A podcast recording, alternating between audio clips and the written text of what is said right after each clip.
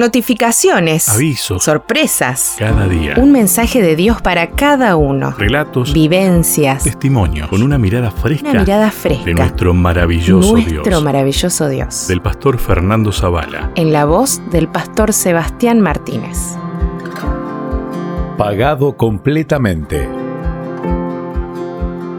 Hermanos, quiero que sepan que les estamos anunciando el perdón de sus pecados por medio de Jesús. Hechos 13:38. Fue en su primera visita a Jerusalén, en ocasión de la Pascua, cuando Jesús dio evidencias de entender cuál era el propósito de su nacimiento en nuestro mundo. Dice el relato bíblico que, una vez terminada la fiesta, José y María emprendieron el viaje de regreso a casa, sin darse cuenta de que Jesús se había quedado en Jerusalén. Después de tres días de angustiosa búsqueda, cuando finalmente lo encontraron, su madre le preguntó, Hijo, ¿por qué nos has hecho esto? Él le respondió, ¿y por qué me buscaban? ¿Acaso no sabían que es necesario que me ocupe de los negocios de mi padre? Lucas capítulo 2 versículo 48 y 49. Con esta respuesta, Jesús por primera vez indicó que tenía una misión especial que cumplir, y una vez que comprendió la naturaleza de esa misión, nunca la perdió de vista. Por ello, pudo decir al principio de su ministerio, mi alimento es hacer la voluntad del que me envió y terminar su obra.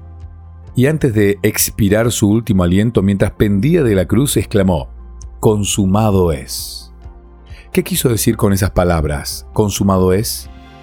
Que Cristo no entregó su vida hasta que hubo cumplido la obra que había venido a hacer. El deseado de todas las gentes, página 706. En este sentido, la expresión consumado es, en el griego tetelastai, hace referencia no a un hombre acabado, que ha llegado al fin de su fuerza, sino habla de una obra terminada. Según Warren Weir, tetelastai era una palabra de uso común en tiempos de Jesús. La usaban los siervos cuando completaban una tarea y los artistas cuando terminaban sus obras. También los sacerdotes griegos la utilizaban cuando los sacerdotes traían al templo una víctima para el sacrificio.